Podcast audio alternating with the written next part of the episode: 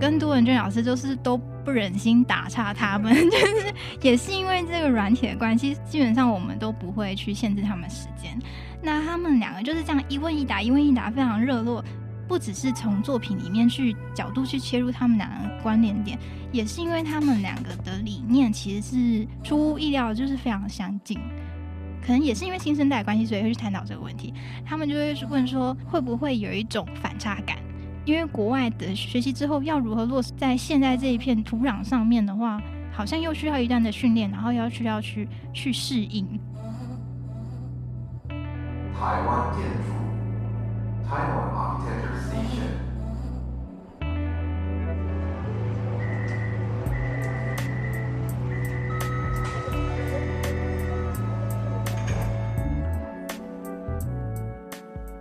Hello，大家好，欢迎再次收听建筑家 Podcast，我是博翔。一个月很快的又过了，那本周节目呢，就是我们跟台湾建筑报道杂志社共同制播的内容。在这个节目中呢，会带你看到杂志编辑的幕后，邀请当级编辑、客座编辑或是当事人，来让你听见建筑圈不可不知的事情。那这一周呢，我们要来欢迎的是台湾建筑报道杂志社的杨编辑。嗨，大家好，我是杨编辑。其实我们进到第三季的非常非常的突然，也没有跟我们的听众说，哎，为什么会突然间有促成这样子的合作？所以我们在这一集的开头，我们就跟我们的杨编辑好好的带领大家来了解一下，说，哎，为什么台建会开始想要做 podcast？一刚开始其实也是因为我们在做编辑的时候，都会涉猎建筑相关的一些新闻啊，然后再加上跟博翔算是认识，然后也都有在 follow 他的动态，所以就大概知道他有在做建筑相关的 podcast，把他引荐到台湾建筑杂志，然后。不知不觉的就 就就合作起来了，对对对对。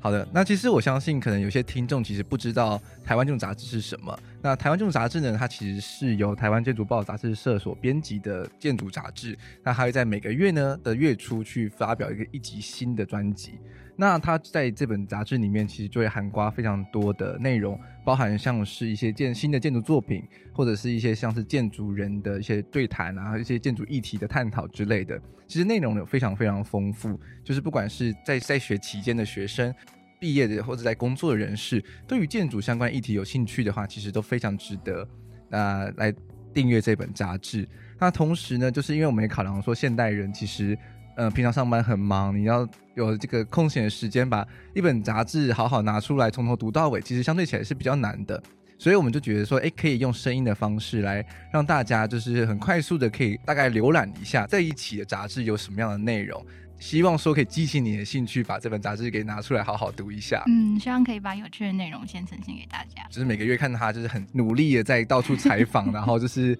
写那些文稿啊之类的。这么多心血，其实也希望大家可以好好阅读，然后给一些反馈。嗯，可能大家在听上一集的时候都没有听到最后，所以就不知道发发生什么事情。台建他们其实也非常的热情，就是因为想要让我们的听众有机会可以真真的读到这本杂志，嗯，所以他们就是每个月都会提供两本杂志给我，然后就是会用抽奖的方式回馈给我们的听众。那就记得是要到就是我们建筑家的 IG 贴文底下留言，然后跟我们去分享说你听完这一集的心得。或者是觉得说我们哪边做的不好，要改进的地方，也都可以跟我们说，就有机会可以抽到当期的杂志。嗯，而且我们也会看哦，就是也会看你们下面的留言，所以有什么任何需要觉得杂志有什么有趣的，或者是想要改进的话，我都会看到。这个节目会有办法促成，其实也跟他也非常的有关系，所以我们在这一集的时候就想要找他来一起好好聊一聊。那其实台湾这种杂志，他们在呃这几年其实有稍微做一个比较大的改变，嗯，就是过去的话可能杂志就是有个主编，然后就是他去管控一整本杂志里面全部的内容，但是他们现在的改变，会有一个叫做客座主编的的角色进入到这个杂志媒体杂志的编辑里面，他就会变成说呈现出来的，不管是媒体杂志的走向或者是一些内容，就会比较多元。我们其实大概是从二零一九年开始有跟客座主编的合作。会开始想要把内容变得更深更广。嗯。那有了客座主编之后，他其实自己就有自己专精的领域，就会更懂这个主轴里面他到底可以分配多少是到论述的人，就是懂得这个领域的论述的人，然后还有懂得这个领域的有实作的作品的人又会是哪一些？所以这本杂志的话，有一部分会有点像是专书的感觉，然后另外一部分的话，可能就是一般的主题性的东西。台湾这种杂志，它每一本其实都有点像是一个独立的专书，让你会觉得好像在读一本可能小说或者是一本故事书一样。在每一本里面，其实你都会可以探索到不同建筑领域的一些有趣的故事。嗯，对。那我也是觉得说，诶，有这样子的内容，我就一定要让听众们可以听到，说每一个月都是可以让充实一点建筑知识。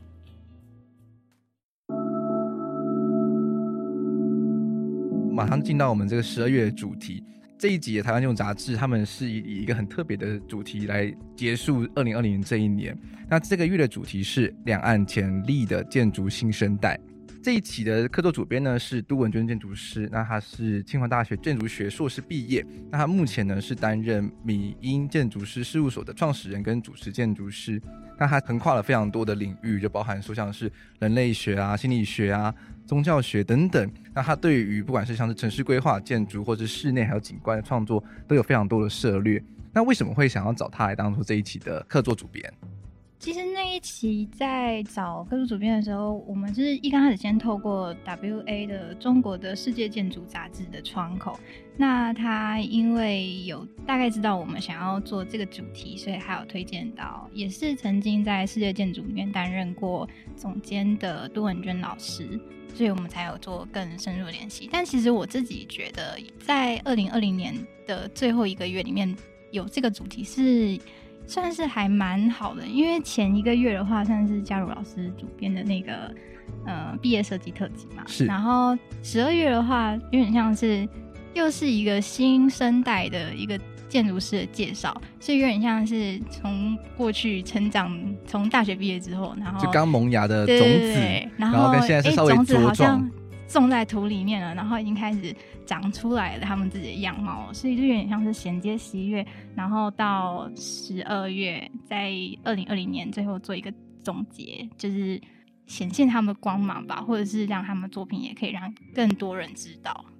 这一本的杂志里面其实也涵盖了非常多的建筑作品，还有新生代的建筑师，他们就包含了一共有十位中国跟台湾的潜力新生代建筑师，然后一共介绍了十一件。风格都非常不一样的建筑作品，然后他们在这一集里面的话呢，是用四组的座谈会的方式来进行，其实真的像是一本故事书一样，就是你去看很多人在这本杂志中里面对谈，然后去分享他们对于不同领域建筑的一些想法还有故事。录制的时候，其实我们本来也很想要找都建筑师一起加入我们，但是因为就是时间乔不拢的关系，所以很可惜他这次没办法加入我们。那如果未来有机会的话，我们也一定会找他来节目中跟我们大家好好分享一下。我觉得我们毕竟文化真的说实在蛮相近的，嗯，可是又看到说我们两边其实呈现出了非常不一样的建筑的风貌，跟就是新生代成长的轨迹，所以我觉得可以从这一集里面去看到一些很有趣的，就是建筑不同的走向。接下来的节目中也会好好跟大家聊一聊，到底这这一集杂志里面到底谈了一些什么样的内容。那其实在这一本杂志里面就是非常多的座谈，那同时因为又横跨中国跟台湾。这样子的疫情时代下面，要去产生出这样的座谈，其实相对起来是，呃，比较困难的。我自己是这样觉得。其实我觉得不一定，因为是线上的座谈，所以变成说就是让大家时间都刚好可以凑在一起就 OK 了。当然，虽然我们这一期有一个是没有办法凑在一起，但是基本上场地的话就不会是问题。嗯，然后再加上通讯，比起实体座谈。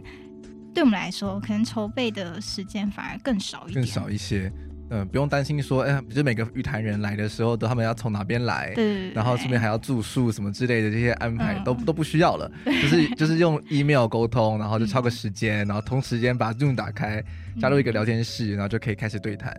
其实也有好有坏，因为就等于说这个是一个很随机变动的时间，所以我们其实已经调整，好像有有几场会调整成一两次，就是他们会突然临时可能前一天突然说他明天要开会，然后我们就又更改了大概两三次。而且另外呢，就是我们看到说他们一开始的时候其实找了大概一百位的建筑师，嗯，然后再慢慢的筛选出这十位，嗯，其实这也是一个很难的决定，哎，要怎么样从中去做选择。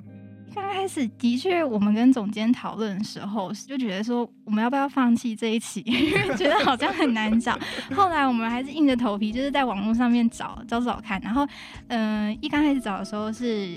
看那些之前有投稿的建筑师，那因为我们是也不想要看出的作品是跟之前有重复的，所以我们就尽量是说台建没有看过，然后呃，现在网络上面他可能有一点点名气，但是又不会说他的曝光量太高，因为我们其实希望的并不是说他可能已经很有名气了，然后我们再呈现同样的人吧，嗯，然后所以我们就是还是想要挖掘一些新的人，然后让更多人可以看到他的作品。因为其实我相信现在媒体就是这么发达，你如果想要比较有名气的话，基本上就是可以透过媒体的。嗯。但是反过来说，我们这个媒体它到底要怎么去呈现出新的人，然后去挖掘出他们其实很有魅力的作品，我觉得这是我们的责任吧。我觉得这也是很难的地方，就是到底如何去发掘，然后如何去呈现出他那独特的那一面，嗯、所以才会说是发掘潜力新生代。嗯、就是如果你已经大放大彩的话，那其实也不需要去借助这本杂志让更多人了解你，而是说可能有一些真的默默耕耘很久，然后都还没有被别人看到的人，其实我觉得就是可以借由媒体这个媒材，帮他们协助去让他们发扬光大。我觉得这是一个很特别、一个很值得做的事情。不过我觉得蛮特别的是说，之前如果有特客座主编的话，他基本上就是把他自己本来就有的人际链去把它串联在一起。那这一期比较不一样。其实他是先依照我们这边台湾的名单，然后再去配对出大陆那边的建筑师，所以有点像是客制化的感觉。就是说，因为我们这边的新生代建筑师到底有哪些？那他们的作品的种类又是哪一些？然后再去依照作品种类去配对出他们的那边的名单。嗯，是很可惜说杜文娟建筑师他今天没有办法来。我知道杨编辑其实也很密切参与这这一期整个编辑的过程。那其实我有点好奇，就是说杜建筑师他把这一期的导论定这个主题。叫做新生代建筑师三加三题，他是为什么去定这样的主题啊？其实我一刚开始收到他的稿件的时候，应该是所有的工作程序都已经结束了，然后才收到他那稿件。我一刚开始看到也是觉得蛮讶异的，想说这两者有什么关系？这样。但是后来就是有细读之后，就是嗯，有点呼应现在二零二零年这一个很特殊的一年。那各个事情，不管是就是基于生存的那种疫情的问题啊，或者是一些事情的纷纷扰扰，所以他就觉得说，应该从人最初的，有点像是，嗯、呃，马斯洛三角形的最底部，嗯，他就是开始从自然人、社会人到信息人，去有点像是在引在介绍人的发展，是。然后另外三个的话，他就开始分类出现在建筑可能又有分成科学、艺术跟人文。所以这三加三体，它算是并列。然后前面三体的话，可以从过去到发发展到现在。然后这三体的话，他觉得是现在所面临到多领域的那三个方面。那我有点好奇，就是他觉得说，现在新生代这种时期面临到最大的挑战是什么？因为他觉得现在就是算是多方向的发展，所以他觉得。呃，建筑师他现在已经不再是一个依照 Light Program 这样子直接去生产他的建筑，因为是我先去问他，那他有说，现在最主要的问题就是说，建筑师要多模型思考，就是同时你要参你要参考环境，然后还有这个现在这个时间。但我自己的解读是说，嗯、就是，尤其是现在的趋势是怎么样，然后还有现在的变化，因应的变化，然后再做出你的选择，然后你要去选择你其中一条道路，而不是说现在可能很多资讯，然后还有现在事情很多变化，你除了去对应它以外，你还要去做选择。嗯，我觉得这是最困难的部分。是对比于早期的建筑师，现在建筑师其实就是因为讯息量很大，嗯，同时软体应用也很多。所以就变成说，建筑师他所需要担任的角色其实是不断的扩充跟膨胀的，嗯，同时要去考量的东西非常非常多，而你不再只是一个很单纯的说把一栋建筑物做好，你可能同时要去呼应时代，同时要去呼应可能社会的议题等等等等等等，所以这其实一个建筑师他所要肩负，然后跟所要承载的知识量其实是越来越大的，嗯。那所以，我们接下来就是进到说，一起在这这集座谈里面，涵盖了四个不同样的主题，就包含像是数位参数式的设计，这是一个主题。那另外的话，像是住宅啦，或是一些饭店叙事、景观建筑，这是一个主题。那同时呢，还有自然手作跟在地。那最后的话是教育类的型的建筑，多不同的建筑师，他们其实就是在各个不同的小类里面，不断的在累积他们的实力跟创作。那我们先从最一开始，就是可能大家最近浪潮上的数位跟参数式设计来聊起。这一本杂志的第三十二页的时候，有带到是说，其实建筑的发展相对其他领域，在科技上面其实是很慢的。这点我非常赞同。对，就是哎，现在大家都是手机啊，什么无线啊、云啊什么之类的东西，这种很酷炫的名词，就每天在嘣嘣嘣嘣嘣跑出来。但是建筑好像我们平常在聊的时候，就还是平面图、立面图 概念之类的。所以我们其实有点好奇，是说，哎，当数位模型就落实到一个真实的建筑物的时候，其实到底人的角色是什么？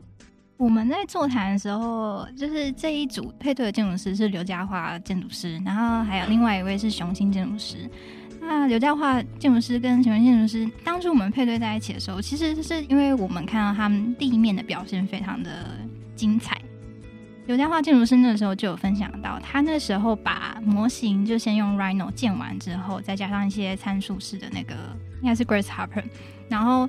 但是他不可能把那些图片就直接给师傅看，所以他们其实也有先切用 CNC 切割过那个，嗯，可以让他们参考的那个参考线。然后再让师傅他们去现场，就是依照他们的逻辑去排列出来，所以等于有点像是现在如果要做参数化的建筑的话，它其实是要更了解工序跟那个施工的方式，它才可以下去参与。所以变成说参数化设计在落实在建筑里面，它要去了解这整个流程。嗯，然后让师傅跟他可以去跟他对话，所以这也蛮有趣的。因为我一直认为，就说建筑之所以那么好玩，其实它是跟整个就是整个社会结构的所有的人都有参与在一起，而让它变得那么好玩。就假设如果说是讯息，或是嗯我们现在都玩的那些 VR 那些东西，之所以可以这么自由的话，那是因为它没有跟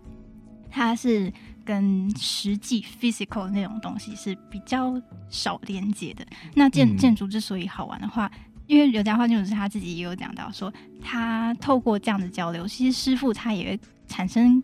更有趣的想法，就是说，哎、欸，那他在实践另外一个案子的时候，说不定不是跟刘家华建筑师设配合，但他自己也会想要用这一套的系统去做他的功法。因为其实你刚刚提到一个很重要一个点，就是因为建筑它是一个现实存在的东西，它不像是 Minecraft 一样，就是哎叠叠立方体，然后就在虚拟中就叠出来了，你可能还不太需要考量力学之类的。但现实中其实你要考量的东西很多。那同时科技它其实是在建筑产业里面其实是有一点点断层的。当我们把很高科技或者是一些新形态的这种数位参数化的设计给引入的时候，其实建筑师他本身要变成是一个教育者的角色，嗯，就是你要去教导说，哎，到底师师傅们到底要去怎么样的去参与，怎么样的去施作，所以人的这个部分其实相对起来变得很重要，而不是就只是说，哎，把图片画好了，然后找一个工班，然后把图给他，然后他就帮你盖出来。而是说你会有更密切的去跟这个公办有 connection，就是连接在一起，然后同时一起去思考说，到底要怎么把这样子虚拟做出来这很酷炫的东西给落实出来。嗯，对，所以我觉得这是这个这种数位参数式设计的时候，其实会需要去多考量一个地方。那其实我有点好奇，就是说，其实我们现在大家都在学，就是不管是 Grasshopper 也好，或者是什么 Phantom 啊，就是这些很新形态的这些数位工具。反馈到建筑学的时候，它到底对学生或者对一些建筑工作者而言，有造成什么样的冲击？就是数位工具，我觉得影响最多的反而不是就是建筑本身建造的那个过程，就是嗯、呃，虽然它的确会影响到跟师傅他们的沟通，但是它其实现在应用最多应该是在学生的时候，然后如果是在职业的话。在台湾啊，要影响比较深的话，应该是做那些参数的，或者是结构顾问那些公司才会被影响到。在座谈里面，雄心建筑师的确是有提到说，他觉得建筑学本身并不会因为参数法的这些演变而改变建筑建筑学本身的本质。嗯，它只会让我们加快我们的工作速度，然后大概它只会影响到层面会是事务所。但是建筑学的那个本质应该是不会被影响到，所以我们反而应该要思考的是说，它如何去辅助我们去做出我们想要的的建筑，而不是说这个东西它到底可以影响到我们多少？回应到就是刚刚雄心建筑师讲的这一段话，其实就是建筑的本质，就是说其实不会被这种数位工具影响到的原因，其实是因为就跟刘建筑师他在这边座谈会里面讲到的一样，就是建筑它其实是一个比较像是一个诗歌的存在。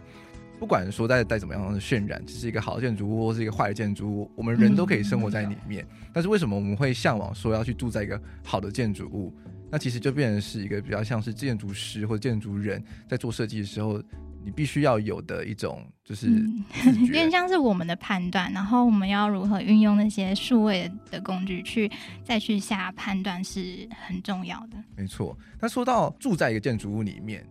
接下来的座谈就谈到了，就是关于像是住宅，住宅对于一个个体而言，其实它是一个非常私密的场所。我们大家就从小就是跟家庭有非常比较强烈的联系嘛，尤其东方人，住宅对于一个家庭还有生长，其实都是非常有关系的。所以我有点好奇，就是说，哎，你对于一个好的住宅想象是什么？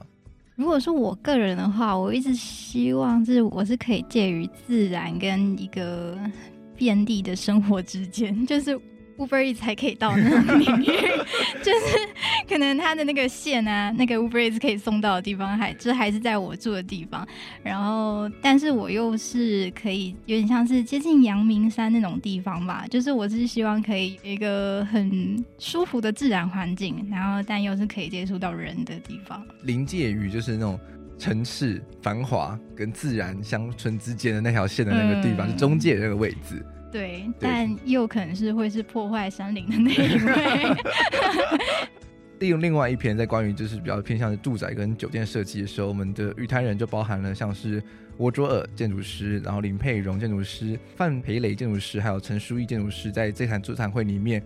就是一起来讨论这种住宅。跟酒店设计，因为都算是这个比较私密空间设计的一些对谈，他们就谈到了非常多，包含像是说一些空间到底是怎么样才是符合一个人的需求，然后还有谈到像是边界动线的设计等等。同时，因为是住宅，所以它必须是一个很 local 的东西，所以它势必有某种程度上必须要去回应在地性。聊之前，其实就跟杨编辑就有聊到说，这篇的在做座谈的时候，其实有一点小插曲，对不对？对，因为是四位建筑师要一起预谈，然后他们都是居住类型的，所以我们当初是希望可以四位一起预谈，但因为就是又是视讯软体的问题，就是因为有一位建筑师他突然临时开会，所以我们就更改变成两组两组对谈，然后之后再用文字的方式，再让他们跟另外一组没有对谈到的人进行问答。所以再把它编辑在内容里面，所以这也是在杂志编辑上的时候，其实可以偷偷做了一点。哎、欸，上一集静坤有说到，就是再把它变得更完整一些，就是呈现出我们原本想要呈现的样貌。就跟我们的 podcast 一样，就是 可能录音的时候有点小插曲，但是你们都听不出来哦。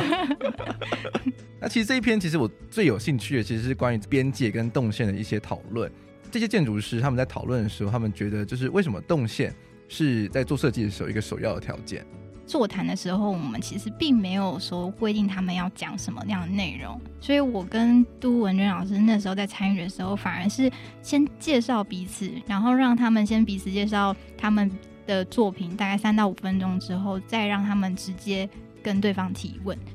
我有点像是听完他们全部的问答之后，我再去。依照他们讲的那种关键字理出来他们的一些嗯、呃、最主要的大纲，然后再去下标题，就是下在杂志上面。嗯、那他们讲到边界，其实最主要是因为王卓尔他建建筑师他的住宅里面，他更改最多的是动线，就是把一个折梯变成一个直线的，让里面的那个原本的客厅的空间有点狭窄。那变成直梯之后，嗯、呃，他的客厅的空间就变得比较宽敞了。影响他整个住宅是一个很关键的角色。那如果大家对于这个作品比较好奇的话，作品叫做 TC Apartment，那相关的一些图面其实也有收录在这一集的杂志里面。那关于刚刚提到的直梯，其实它对比就是你们选出了另外一位建筑师要跟他对谈的，就是林佩蓉建筑师他的叉叉这个作品。那他其实他他在把他原本的那个楼梯给留下来，在整个建筑平面的正中央，其实也是他们的动线的一个核心嘛。它的平面里面最主要留下来的楼梯，是也变成说它整个平面的限制。嗯、呃，它会依照这个楼梯，然后去配置它的叉叉的位置，然后还有在房间的配置。那之所以会把它编在边界跟动线，其实是因为它的周围都加了一个就是半透明的那个长纹玻璃。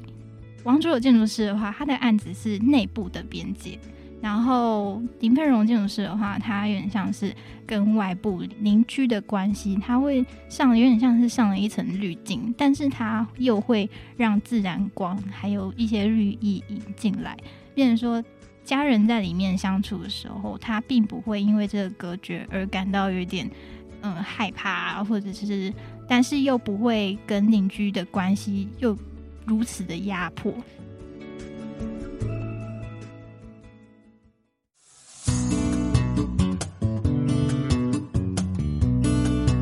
其实都还没有讨论过，其实到底编辑在编辑本杂志的时候，大家会需要进行什么样子的架构上的思考，然后还有跟一些策略。因为台湾建筑杂志的话，它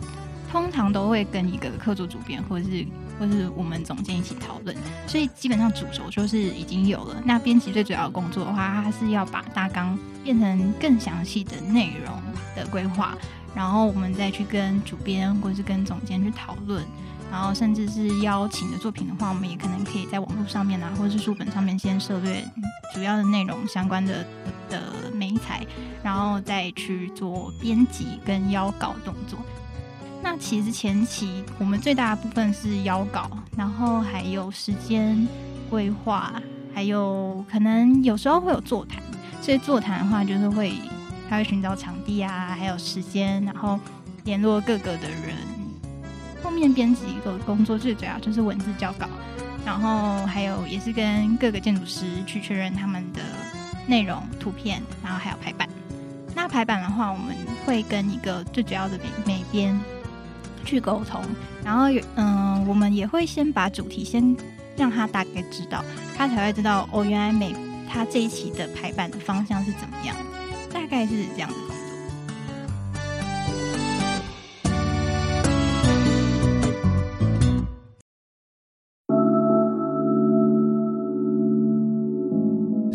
非常喜欢的是第三则讨论，因为其实我在做很多设计的时候，也会去思考很多自然手作跟一些在地性的一些想法。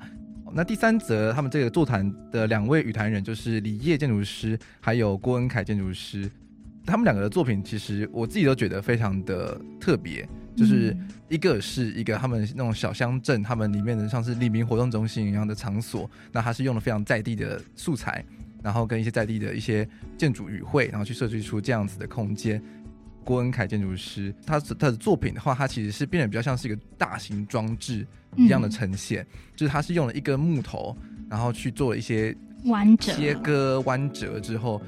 把一个原本看起来就是一个比较 solid 的东西，然后变成是一个很 dramatic 的呈现。他们两位在语谈之前，其实我原本有一点点担心，是想说他们尺度其实差很多，差很多。因为李彦建筑师已经已经算是一个小石村的的重新的整理了，他其实。不只是刊在杂志上面的一个建筑而已，它其实包含了，嗯、呃，整条小石村的沿线的规划都会是他的。只是说他这次刊出的是他最一刚开始的作品，那之后还有在陆续做他其他村子里面的其他改造。嗯，郭恩凯建筑师的话，他是做 Ambers 的一个餐厅里面的吧台。对，那他是用杉木去，呃，弯折成他的吧台的样子。在座谈里面的时候，他们两个其实是聊得最久的，就是我们我跟杜文娟老师就是都不忍心打岔他们，就是也是因为这个软体的关系，所以他们其实基本上我们都不会去限制他们时间。是，那他们两个就是这样一问一答，一问一答，非常热络。不只是从作品里面去角度去切入他们两个关联点，也是因为他们两个的理念其实是出乎意料，就是非常相近。嗯，因为李叶建筑师他那个时候有顾问过郭文凯建筑师说，他们两个两两位其实都是从国外回来的，可能也是因为新生代关系，所以会去探讨这个问题。他们就会问说，会不会有一种反差感？因为国外的学习之后要如何落实在现在这一片土壤上面的话。好像又需要一段的训练，然后要需要去去适应。然后郭文凯建筑师他是觉得说他在 AA 里面 Hook Hook Park 里面学习的话，嗯、他最主要是学习他的嗯他的制造的精神，是，然后再落实在台湾。他有讲到说他在这里，他虽然事务所一直只有他跟他的 partner 而已，所以他可以就是更理想性的去做他想要做的事情。嗯，那李烨建筑师的话，后来之所以可以比较适应在四川成都这边。可以实践，主要是因为他觉得在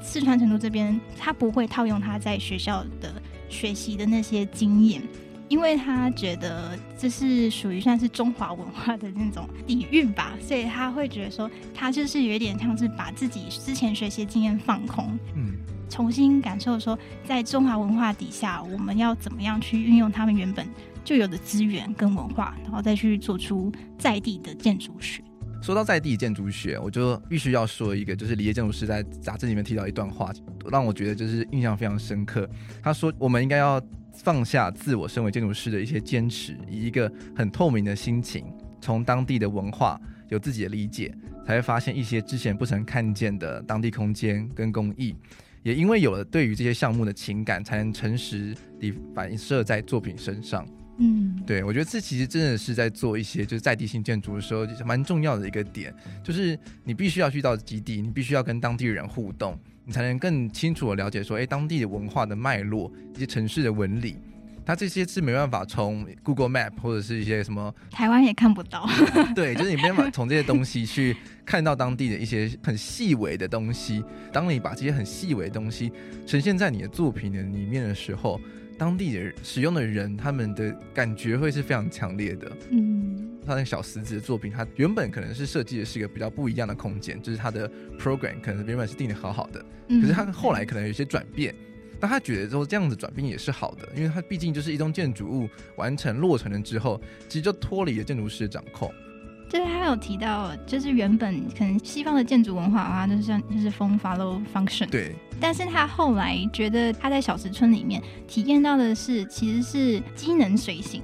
这件事情。是。他是觉得说，既然我们的 program 其实是一直在不断的变动，他反而是用一个形去对应所有的机能。他会先去观察小石村里面的活动，然后还有他们到底需要什么样的。空间，譬如说是一个大屋檐下，然后那些老人家可以在那边下棋呀、啊，对，然后做各种变化出各种的活动，所以他觉得说，他做出一个形，然后再去让他们衍生出他们想要的活动，这才是他们想要的，而不是去强制说他们要在下面做出什么样的活动。其实真的可以从这些建筑师的讨论当中，可以去观察到一些，就是不管是西方的脉络，或是东方的脉络，其实是有不一样的讨论的。那对比于小石村这样子比较小尺度的一些居民的活动中心的尺寸，那最后一则的讨论其实就相对起来是一个很大尺度的，就是学校教育型的设施。那这一台座谈会的话，就是由庄子玉建筑师跟洪大伟建筑师来做对谈。听众可能对教育的设施其实应该是略懂略懂，因为毕竟我们从小到大都在一个学校里面生长。但是我们对于学校的那种教育型的设施，应该没有什么好印象。嗯，就会觉得很 就像像监狱一样，你们都会觉得说啊，这学校就像监狱一样，有围墙，然后每栋大楼都长得一模一样，没有什么特色。但其实这几年，其实有陆陆续续有很多建筑师在翻转这个现象，教育类型的建筑其实有更多的可能性。洪大伟建筑师还是在台中的一个上丰国小，这个案子有两栋建筑，然后一栋的话是图书馆，另外一栋是活动中心。但是很有趣的是，这两个的服务的对象是不一样的。就是图书馆的话，它是可以供学校，也可以供周边的邻里使用；活动中心的话，就是属于小学。所以他在刚开始设计这两栋建筑物的时候，他有觉得说：“诶，那既然他这两个服务的对象不同，那他如何让用建筑跟他建筑外部的环境去？”让两者之间融合，所以他那时候在设计初期有跟嗯、台中市的文化局先讨论，然后还有跟那个学校校方也有，他们也有分享一些学校里面的一些大小事啊，然后让他可以更深入了解说，哎，原来学校旁边有一个沟渠，然后就利用这个沟渠，反而变成他其实设计的一个亮点，让那个小学生可以在。呃经过图书馆的时候，可以经过这、这个比较算是生态沟渠的环境里面，然后不知不觉的进入学习的状态，就是有点像是就是在大自然中学习。庄子玉建筑师他在座谈会的时候，其实有讨论到说，学校建筑相比于一般住宅建筑而言，它其实因为使用者变得是更加的复杂，它可能同时要听政府的，同时校方他们会有他们自己习惯的管理的方式，那同时你要考量，就是你自己身为一个建筑师，你会想说，我应该要为下一代做些什么，嗯、所以你会对一些一些设计上的坚持，所以在做这个案子的时候，其实你会有很多拉扯。庄子玉那种师就是他觉得被控制住其中一些建筑的设计，但他其实也有讲到，他原本一刚开始设计的时候是希望底面就是地面层是非常流通的，就是有流通到社区里面。但是后来因为一些因素，然后所以让校方就是把周围全部都用围墙，实体的围墙去围塑起来。但是他也有讲到一个现象，是说他那时候做的是在二零一七年，我记得是二零一七年。嗯，然后但是他说现在的确有比较好转，包括他现在做的一些案子。然后他也有说到各个县市能够掌控设计的能力是不太一样的。嗯，就包括他有分享到李虎，就是比较算是上一代的的大陆建筑师，他在上海做的学校，就是有呈现出。嗯，他可以跟校方非常充分的沟通这部分，所以我觉得就是在座谈里面，除了知道他的作品的优缺点以外，就是好像也可以知道说他们那边的环境到底是怎么样正在转变。每一场座谈会的时候，其实都有稍微对谈到这一部分，就是在看中国跟台湾，就是彼此在一些可能建筑法规上，或者是一些就是管理单位的营运上面的时候的一些不一样。嗯，对，所以我觉得就是在看这个座谈会的时候，其实有趣的地方也在这里，就是你同时就会觉得说，哦，原来中国在很多一些建筑发展上是这样子来思考的，啊，或者是说就是他们的法规是这样子定的，所以这也是很有趣的一个地方。对，像他们也有说到，就是学校基本上是会跟校方校方不太会沟通的，就因为是他虽然是政府拥有的，后面。会进驻多少人，他根本就也不知道。也不知道，对对对，所以可能还是要看地区跟现在，现在可能会有就是有比较好转。对，我觉得这一点其实也蛮特别，就是说他们在盖学校其实是政府的事情，盖完之后，然后就说哎，来学校了，你们来来使用这样子。嗯，所以他们可能就会改变很多你原本设计发想的时候的东西，因为你没办没有一个依据嘛。因为就是我们在做设计的时候，会有一些什么使用者调查之类的。但是如果你没有这些使用者的时候，你就只能就是把自己当成神一样啊，就是说，哦，我就是我希望你们就是这样用，对。但是其实这有时候是不务实的。其实，在这一篇的座谈里面也有提到，所以他们建筑师能做的，其实也只是可能是用一些 program 的方式去引导到你希望他们用的那种方式。但是他们实际上到底学生或者是校方在营运上会怎么使用的时候，其实你也只能就是。感恩惜福，许愿，许愿 对啊，就他们如果哪一天就在一个墙壁上画了一个就是卡通的那种涂鸦什么之类的，你也就只能就是嗯开心接受。对，不过我觉得这也呈现出来说，就是大陆那边他们。可能会比较，嗯，就是说他们的要求可能会是非常的明确的。嗯、那台湾这边虽然我大概知道，就是公公家机关，就是跟公家机关配合的话，其实也是一个很应该算是蛮痛苦的一个过程吧。嗯、但是也是因为这样子比较模糊的界限，可以让我们可以呈现出来的设计的密度跟，嗯、呃，就是我们原本想要呈现的设计，可以让更多使用者可以沟通。我觉得这也算是。台湾蛮特别的一个地方。嗯，是。所以看完这一本杂志的时候，其实你会有种感觉，就是说这些新生代他们都非常的努力，在某一个可能专精的那一个区块去深化他的能力，就有一点专业化的感觉。那同时呢，他们也会在这样子的状况下去想要去尝试去跳脱一些过往承袭的一些建筑的框架，去找出一些建筑新的可能，不管是可能用新的材料。是新新的设计手法，甚至说是一些新的表现方法和一些参数化的导入之类的，其实也是展现出了新生代建筑师他们一些特别的这种弹性、可变动性，然后还要把一些就是建筑过往跟现在这种科技啊或者历史这样子融合起来的这种感觉。其实我觉得这也是我们就是新生代建筑师要必须要给自己的一种挑战吧，我觉得。现、好像已经不像是以前，就是有牌照，然后就是成立一个事务所，就是在陆陆续续接到一个案子，反而是好像是自己要先选择选择一个，就是透过慢慢的练习，然后就是渐渐有自己。好像比较喜欢，然后也有擅长，或者是说就是专精的那一个小领域，嗯，对。然后你就把这一个领域真的是做的很精很实的时候，就是你会在那个这个这个区块里面就是发扬光大，就会觉得说，哎，我们要做住宅的时候就想到某个建筑师，或者说你要做学校的时候就想到某个建筑师，就会变得有点像类似像这样子的感觉，而不会是说就是哎，然后你要盖什么东西，不然你要盖工厂盖什么，然后你都可以找他这样子的感觉。